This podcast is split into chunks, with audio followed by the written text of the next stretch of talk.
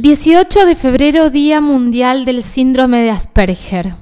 El síndrome de Asperger forma parte, no sé si se dice Asperger o Asperger, eh, forma parte de los trastornos del espectro autista. TEA es un trastorno del neurodesarrollo donde el cerebro funciona de manera diferente a la habitual, eh, especialmente en la interacción social y en la adaptación eh, a las demandas cotidianas. Hemos escuchado muchísimo sobre los trastornos del espectro autista, sobre la lucha que llevan adelante eh, madres, sobre todo madres siempre, eh, de niñas con algún trastorno del espectro autista y la indiferencia por ahí de la sociedad.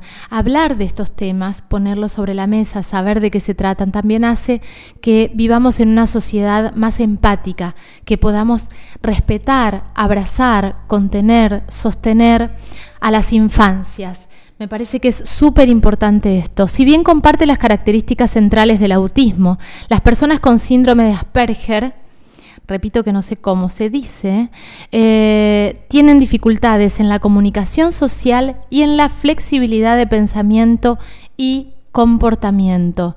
Estoy tratando de leer un poquito más acerca de esto y contarte un poquito más.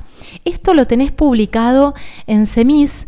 Eh, busca Semis Viedma en, Instagram, en Facebook, y vas a encontrar un montón de información acerca de diferentes em, patologías, trastornos, de diferentes temáticas en relación a la salud. El objetivo es poder informarte, poder poner sobre la mesa diferentes temas y que podamos reflexionar juntos, juntas, juntes. Eh, este es un espacio dedicado a la salud, como ya sabes, y esto es de Espacio Semis.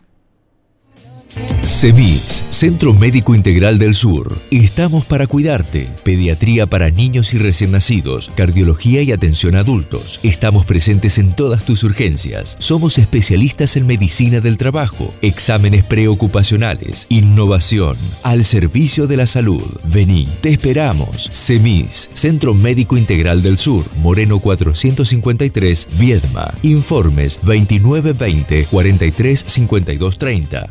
Estamos para cuidarte.